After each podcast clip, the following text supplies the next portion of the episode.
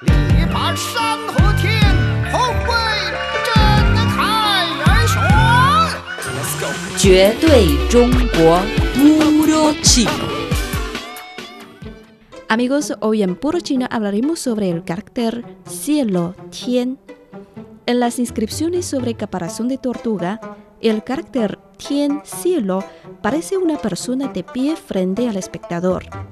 En la cultura china siempre se le concedió especial importancia a la cabeza de las personas. Por eso, este carácter se representa con una cabeza desproporcionada respecto a su cuerpo. Antiguamente, a veces también se dibujaba en la parte superior una o dos líneas horizontales. En todas sus formas, el significado de Tien se refería al espacio que está por encima de nuestra cabeza. Por supuesto, se refería al cielo. El cielo no tiene límites y los chinos antiguos lo llamaban Chang Tian, cielo infinito. Tien también se refiere al ciclo de la naturaleza y por esto muchos elementos de la naturaleza incorporan el carácter Tien, por ejemplo, Tianwen, astronomía, Tianqi, tiempo o clima. Las cuatro estaciones, Chuntian, primavera, Xiatian, verano, Qiutian, otoño, Dongtian, invierno. Y también lo encontramos en las palabras relacionadas con el tiempo.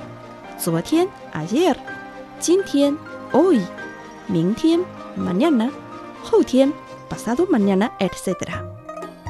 El cielo es donde vemos el sol, la luna y las estrellas, y también en donde nace el viento, la lluvia y las tormentas.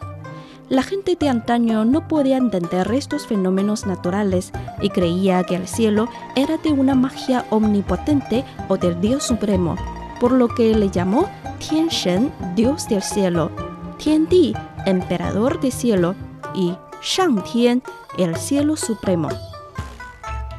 El templo de cielo Tiantan en Beijing fue el lugar donde los emperadores de las dinastías Ming entre 1368 y 1644 y Qing entre 1616 y 1911 hacían ofrendas y realizaban rituales en honor al cielo. Sus edificios eran totalmente redondos en su forma y tenían techos de color azul simbolizando el cielo. Los emperadores chinos adoraban mucho al cielo y la tierra. Con el fin de mejorar su autoridad, utilizaron Tian para referirse a sí mismos, asumiendo así el nombre de Tianzi, hijo del cielo. Pero el cielo sagrado también tenía sus propios problemas. En el relato mitológico, Ba reparó el cielo. En el cielo apareció un gran agujero, por lo que el mundo se vio envuelto en caos e inundaciones, incendios y animales feroces, haciendo la vida imposible para la humanidad. Más tarde, una gran diosa llamada Wa, con la cabeza de una mujer y el cuerpo de una serpiente, lanzó piedras de cinco colores reparando el agujero en el cielo y por fin logró restaurar la paz mundial. Esta historia refleja el miedo al cielo que tenían los antiguos pueblos chinos y su deseo de modificar y conquistar el mundo natural. Amigos, hoy hemos hablado sobre el carácter chino cielo, tien. Por más información, visiten nuestras webs espanol.cri.cn o espanol.china.com. Seguimos con más China en chino.